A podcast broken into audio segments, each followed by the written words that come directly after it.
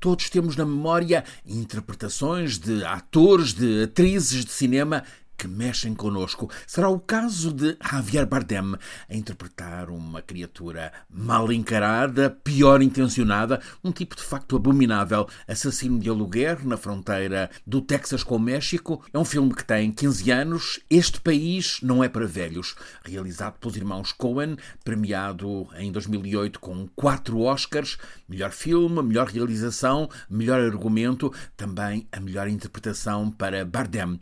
Continuando a abrir gavetas da memória de interpretações marcantes, aquela de Viggo Mortensen no papel de um pai que tenta sobreviver com o filho após uma catástrofe apocalíptica. O filme é A Estrada. Já agora, também vem à memória um elenco de estrelas, Michael Fassbender, Penélope Cruz, Brad Pitt, reaparece Bardem, Javier Bardem. O filme é de Ridley Scott, O Conselheiro. O enredo também tem ação na fronteira do México, mete um advogado, um barão da droga, claro está, tráfico de cocaína, comum a estes três filmes. O escritor que alimenta os três argumentos é um americano à altura literária de Faulkner, de Scott Fitzgerald, chama-se Cormac McCarthy. Escreveu uma dúzia de admiráveis romances, sempre personagens frias, gente dura, sem afeto, prosa que é poética, parece esvaziada de sentimento, mas tem espantosa beleza crua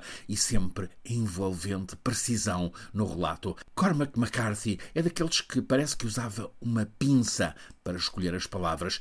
As personagens provavelmente tinham alguma coisa a ver com ele. Homem solitário, nunca apareceu em meios literários, nunca apareceu para promover qualquer dos livros que escreveu, antissocial, mesmo nesta era supostamente social, quis sempre ser um rebelde e ermita naquelas terras de fronteira. Sobre ele disse, há 20 anos, o Nobel Saul Bellow, numa entrevista à rádio pública NPR, Cormac McCarthy é o maestro, o grande mestre na condução da escrita. E é isso que certamente reconhece qualquer leitor perante a sinfonia de vozes composta por McCarthy, seja na experimentação dos últimos romances, formam um díptico, Passageiro e Stella Maris, publicados em Portugal há meio dúzia de meses pela Relógio d'Água, seja nos clássicos como O Meridiano de Sangue ou Os Belos Cavalos, na escrita maravilhosa de Cormac McCarthy, por entre o brutal e até macabro, aparece sempre a fé na dignidade dos homens e das mulheres no lado mais desprotegido. Cormac McCarthy chegou ontem ao fim da vida, no lugar onde vivia, Santa Fé.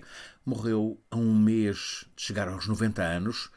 Quando se pensa que, apesar de várias vezes apontado, nunca foi premiado com o Nobel, fica-se a pensar o que é que motivará essas pessoas da Academia Nobel.